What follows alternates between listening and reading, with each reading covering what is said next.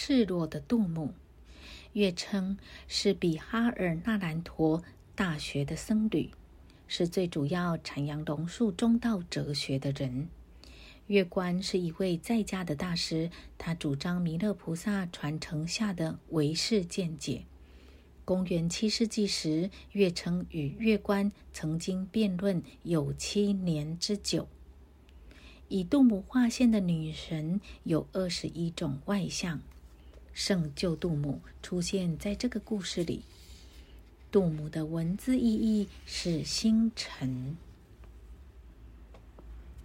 在读过月称精彩酣畅的著作后，月官把他自己的作品植入一口井内。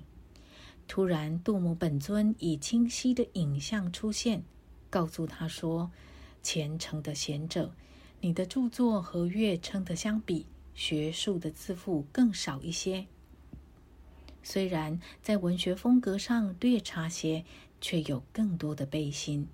因此，你的作品对未来的众生将更有益。事实也如此。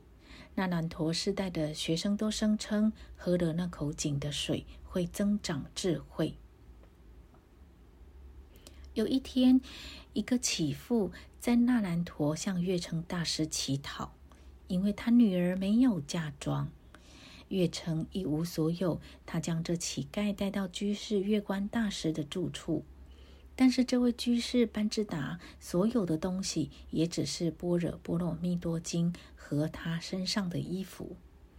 月观深深怜悯这妇人的困境，他流着泪对挂在墙上珠宝严饰的杜母像祈请，求他慷慨相助。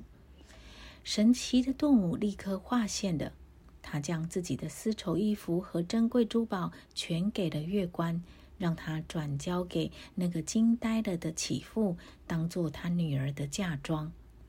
结果，那幅杜母像变成了没有衣服和珠宝的形象。